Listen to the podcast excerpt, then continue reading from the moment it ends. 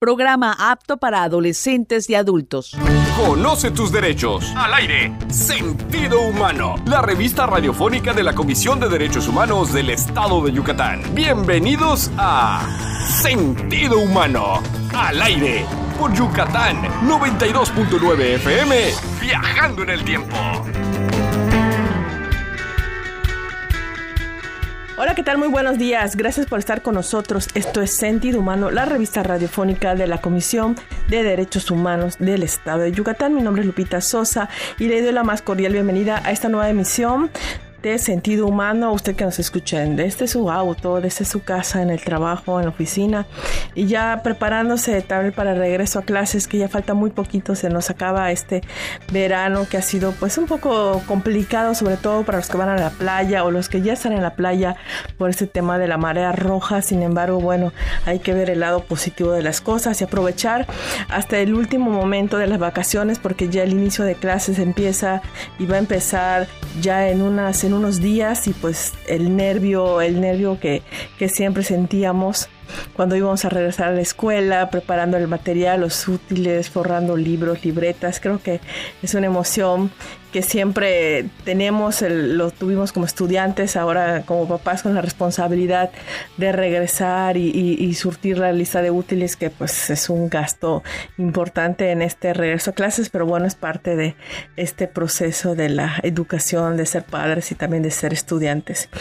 Y bueno, hoy vamos a platicar un tema muy interesante, como sabe, la Comisión de Derechos Humanos del Estado de Yucatán tiene entre diversas funciones la promoción y difusión de los derechos humanos y como parte de esta promoción y difusión y también de investigación sobre los derechos humanos, la Comisión cuenta con un centro de documentación y biblioteca especializado en derechos humanos que se llama Diego Cortes Alpizar y de, eso, de los servicios que brindamos en este centro de documentación y biblioteca vamos a platicar hoy.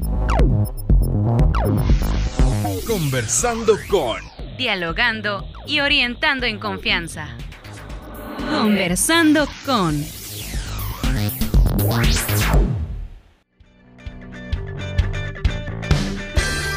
Le doy la más cordial bienvenida a la encargada de la biblioteca de este centro. Ella es Grecia Camelo Rodríguez. Buenos días, Grecia. Gracias por estar con nosotros.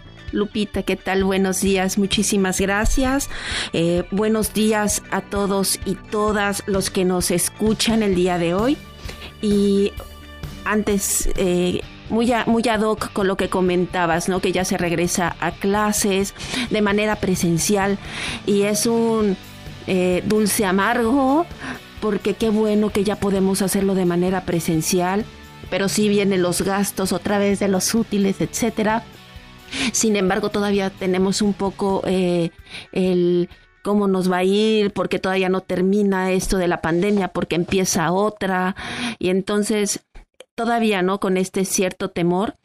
Y bueno, en relación a esto, por ejemplo, la Comisión de Derechos Humanos, pues tiene este centro de documentación y biblioteca en el que eh, se tratan temas y tenemos documentación sobre temas muy específicos sobre derechos humanos, pero que están relacionados con diversas temáticas, con la psicología, con la biología, con el derecho.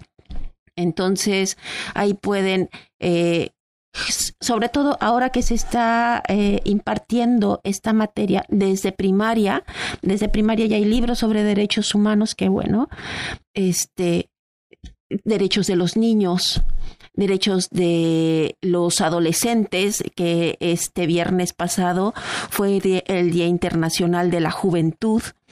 Este, y acerca de eso también tenemos en la página de la, de la CODEI. Eh, siempre publicamos una sugerencia bibliográfica de lo que tenemos en, en la comisión y que nos pueden pedir. Eh, eh, tenemos algunas, algunos documentos en eh, formato PDF o, y se pueden dar vía, electrónica, pero bueno, la, la comisión tiene, tiene este centro de documentación precisamente para acercar los temas de derechos humanos. Es, Grecia, y creo que es importante precisar también que el Centro de Documentación y Biblioteca de la Comisión es el único en el Estado especializado en derechos humanos, es decir, que seguramente ahí va a encontrar documentos, libros, informes o cualquier este, información que tal vez no encuentre en otra biblioteca por la naturaleza de la comisión. Así es, es, es muy específica, especializada, así como va se va a encontrar temas muy específicos de derechos humanos, igual si quieres ir a buscar un tema sobre contabilidad, pues realmente no vas a encontrar eso, o sea, no es una biblioteca como tal, sino una biblioteca especializada en derechos humanos y sí, eh, la única en el Estado en, eh, de esta manera, ¿no? Bajo esta sinergia. Así es, Grecia, y recordamos que pues antes de la pandemia, incluso cuando estábamos en, en, el edificio, en nuestra sede anterior, allí en la colonia alemán, pues recordamos que era muy común ver grupos de estudiantes en, en, los espacios de la biblioteca, iban a hacer consultas, visitas, incluso solamente conocer la biblioteca, usar los servicios que, que brindamos allá. Sin embargo, a raíz de la pandemia se tuvo que suspender esta atención al público. Sin embargo, ahora, pues ya con las debidas medidas de prevención, eh, ya se está abriendo otra vez al público. ¿Cómo pueden solicitar este servicio? Sí, claro, mira, qué bueno, es, qué bueno que lo comentas. Sí, ya puede la gente solicitar el servicio, pero precisamente teniendo, eh, guardando todavía las medidas de precaución, entonces sería agendar una cita. Eh, de esto puede ser ah, mediante el correo, escribiendo al correo de la biblioteca, biblioteca arroba o a los teléfonos de la comisión 99 99 27 92 75 99 99 27 85 96 en la extensión 117 en un horario de 8 de la mañana a 3 de la tarde. Puedes agendar eh, y también por cuestiones de espacio. Eh, ahorita en, actualmente nuestro espacio es un poco más reducido entonces, se pueden agendar citas para que puedas ir y, consultar la documentación. Pero como te había eh, comentado antes, esto precisamente de la pandemia también nos eh, hizo modificar de alguna manera los, los servicios e implementar otros, ¿no? que esto sería eh, acercarles eh, los documentos vía electrónica, los documentos eh, en, formato electrónico. De igual manera, se solicitan a los, al correo de la biblioteca. Repito nuevamente, biblioteca Les envío una ficha para que me, llenen de, para cuestiones estadísticas, ¿no? Y entonces les eh, reenvío la documentación eh, respecto a la temática que yo pudiese tener en el centro de documentación. De hecho, como tú bien comentabas, Grecia, en las redes sociales cada semana publicamos una recomendación que generalmente tiene que ver con una efeméride de, de, la fecha. Y como tú comentabas, aquí es importante también las personas que nos siguen en redes que si ustedes ven la publicación, no las pueden solicitar vía electrónica y como comentaba Grecia, se les envía, no tiene ningún costo, no tienen que trasladarse porque a veces, honestamente, pues cuesta, es una, es una, es un desembolso económico, también el tiempo, porque desplazarse a veces no, no te alcanza el tiempo, o si vives en un municipio tampoco tienes que ir, ¿no? Entonces, lo puedes solicitar, se te envía, es gratuito, y pues aquí lo importante es la difusión y la promoción de los derechos humanos. Este, ¿qué otro servicio ofrece la biblioteca? Hay una, este, bueno, recuerdo que en la alemán también teníamos el servicio de, del sistema JAWS, que es para personas con discapacidad visual. Sí, actualmente el JAWS no lo tenemos implementado, eh, pero sí, de hecho éramos de las pocas bibliotecas que tenían este programa. Actualmente, eh, por cuestiones en que nos mudamos, etcétera, pero espero próximamente se pueda restaurar este servicio para personas con discapacidad visual. Precisamente en este sentido, de hecho, no solamente para los servicios de la biblioteca, si alguien con discapacidad visual necesitaba eh, la, eh, la, computadora, podía ir a usarla, más allá de los servicios de para consultar algún documento, sino para hacer algún trabajo, trabajar bajo su tesis, etcétera, porque éramos de las pocas bibliotecas en el estado, si no es que ya en este en ese momento la única con el sistema JAWS de manera pública, o sea que no cobra exactamente gratuita. Así así como parte de las acciones de promoción y difusión de los libros y documentos, también se realizan presentaciones de libros o de documentos relacionados con el tema de derechos humanos y precisamente la próxima semana se va a presentar un documento muy importante sobre derechos humanos. Así es, eh, la biblioteca también a través de la biblioteca y para la difusión y promoción de los derechos humanos a través del Centro de Documentación y Biblioteca, eh, hacemos presentaciones de libros relativos a, algunos documentos relativos a los derechos humanos y en esta ocasión es la presentación del diagnóstico, los efectos del racismo en el acceso a la justicia de personas, comunidades y pueblos indígenas de Campeche, Oaxaca y Yucatán. Este diagnóstico lo elaboró el Centro Profesional Indígena de Asesoría, Defensa y Traducción hace el CEPIADET. Y en relación a esto, pues yo creo que eh, una de sus autoras, este, la maestra Lorena Polvalam, más adelante, en, después del corte, me parece, nos podrá hablar un poco más asomeramente de, de, eso y nos invitará precisamente a la presentación de este diagnóstico. El próximo 23, martes 23. Así es, ya le estaremos más detalles. Vamos a un corte y regresamos y vamos a regresar a platicar con la maestra Lorena Paul Balam. Es integrante de la Asociación Centro Profesional Indígena de Asesoría, Defensa y Traducción, CEPIADET. Vamos a un corte y regresamos. Más información después del corte. Sentido humano. La CODEI acerca sus servicios a la ciudadanía del sur de Mérida. Visita la oficina de recepción de quejas. Estamos ubicados en la calle 54, número 372 por 131 y 133 en la colonia San José Teco. Te atendemos de lunes a viernes de 8 de la mañana a 3 de la tarde. Llámanos al 9996 88 67 52. En la CODEI estamos para servirte y mejoramos para ti. Comisión de Derechos Humanos del Estado de Yucatán. Un ambiente sano es un derecho humano y es deber de todos conservarlo. Contribuye realizando un consumo responsable. Decídete por bolsas reutilizables o sabucán para hacer tus compras. Revisa los materiales con los que están elaborados los productos que consumes. Dale prioridad a los que son reciclados o biodegradables. Realiza una lista para la compra de la despensa. Así evitas la pérdida y el desperdicio de alimentos. Con pequeñas acciones contribuyes a grandes cambios. La CODEI por un ambiente ambiente sano. Programa apto para adolescentes y adultos. Ya regresamos. Escuchas Sentido Humano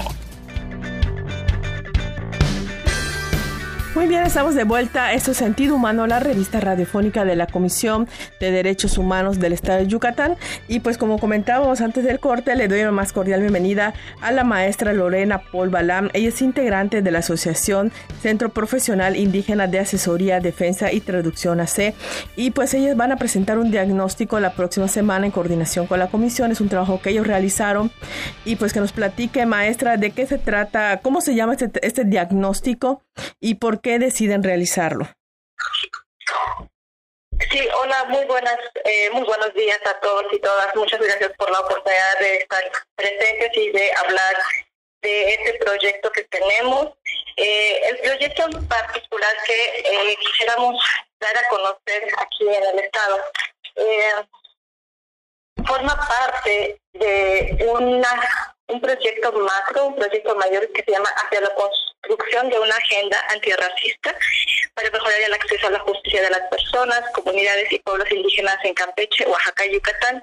Como parte de las actividades de esta agenda, hace dos años iniciamos una serie de investigaciones en los tres estados y como resultado de este eh, de dos años de, trabajo durante la pandemia, eh, pues que tenemos un, un diagnóstico para cada para cada comunidad con respecto al acceso a la justicia de personas y pueblos indígenas en los tres estados. Entonces, eh, así se llama eh, y está embarcado en este proyecto.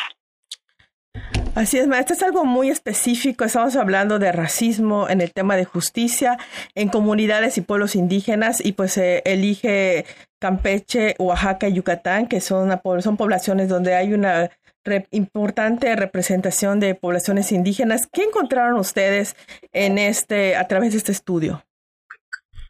Sí, así es. Estamos hablando de un, estamos poniendo sobre la mesa de nuevo este tema de racismo que, eh, pues, por muchas décadas, digamos que por un, tiempo se dejó de hablar de ello, pero lo volvemos, volvemos a poner sobre la mesa porque eh, sí que ha tenido afectaciones eh, muy grandes en estas estas tres comunidades.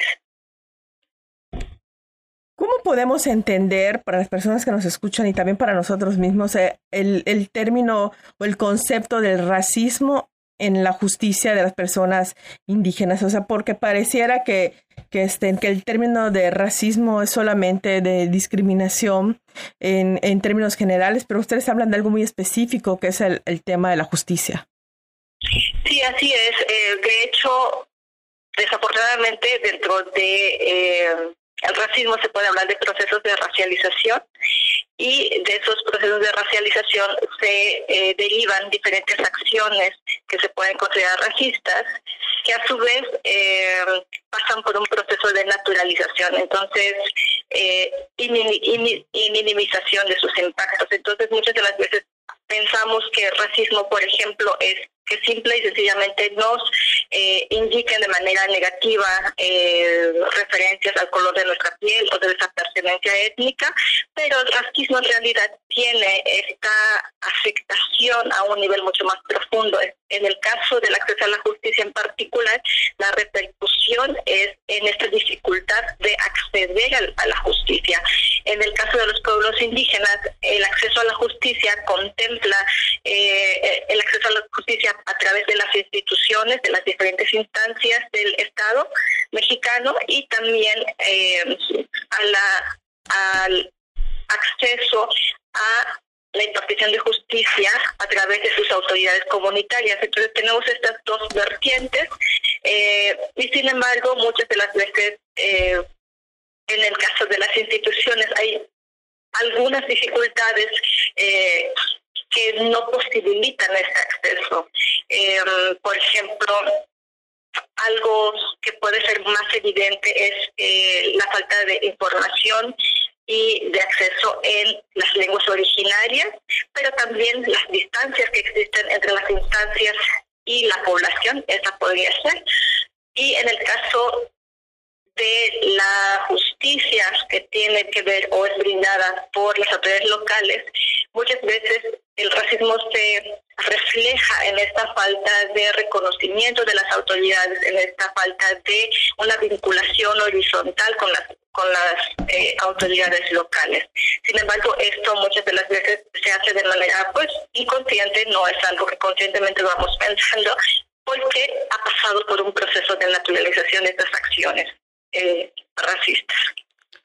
Así es, maestra. Una pregunta, ustedes que ya tuvieron oportunidad de, de, conocer los casos que se ventilan en Campeche, Oaxaca y Yucatán, ¿cuál, ¿hay algún diferenciador entre esos tres estados o es un común denominador? Y en el caso de Yucatán, si lo hubiese, ¿cuál sería? Sí, claro. Eh, pues los tres estados tienen características muy particulares, como usted mismo mencionó, tiene una fuerte presencia eh, de población indígena. Eh, el contexto puede ser un poco diferente. En el caso de Campeche, por ejemplo, eh, la presencia de población indígena se da mucho por temas de migración.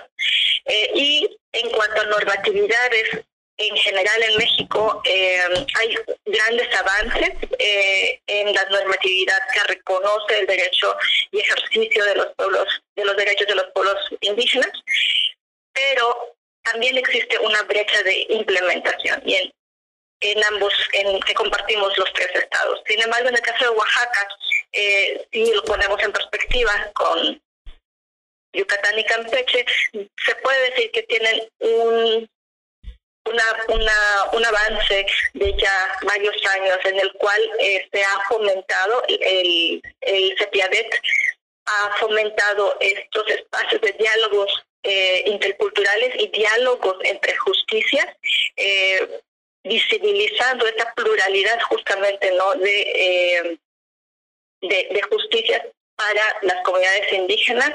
Eh, y en ese sentido, pues eh, Yucatán me parece que eh, todavía estamos tratando de eh, iniciar iniciar este camino, de abrir esta brecha. Y justamente por eso es que eh, queremos hacer extensiva esta invitación a conocer este diagnóstico, que es solamente el inicio de futuras eh, colaboraciones, futuros trabajos. Lo que nosotros queremos hacer es vincularnos de tal manera que podamos también eh, ejercer este diálogo entre instituciones y pues probar qué puede funcionar aquí, aprender de las mismas instituciones que están aquí, eh, que pudiera eh, que pudiéramos aportar todas las partes para eh, contribuir al acceso a la justicia de personas por los indígenas, inicialmente pues en estos estados peninsulares, no Yucatán y Campeche. Así es, maestra, se nos acaba el tiempo y pues no queremos irnos sin invitar nuevamente a las personas que nos escuchan para acudir el próximo martes 23 de agosto a las 11 horas en la Facultad de Derecho de la UAD y les vamos a confirmar muy bien los datos a través de nuestras redes sociales. Rápidamente, maestra, ¿dónde podemos encontrar este documento, este diagnóstico que ustedes elaboraron? Pues tenemos eh, versiones eh, digitales que podemos hacer llegar a la gente a través de ustedes, pero este próximo miércoles también vamos a estar dando una pequeña rueda de prensa en el Hotel del Gobernador, eh, a la cual están invitados pues, personas de la prensa, pero si hay algún interés de alguna persona, alguna institución, organización que se quiera acercar y platicar con nosotros, pues estaremos también atentos ¿no? a, a ustedes, si nos hacen el favor de acompañar. Así es, maestro. Pues muchísimas gracias por haber estado con nosotros. Sin duda le invitaremos nuevamente para poder ampliar esta información. Les agradecemos a la maestra Lorena Paul Balam.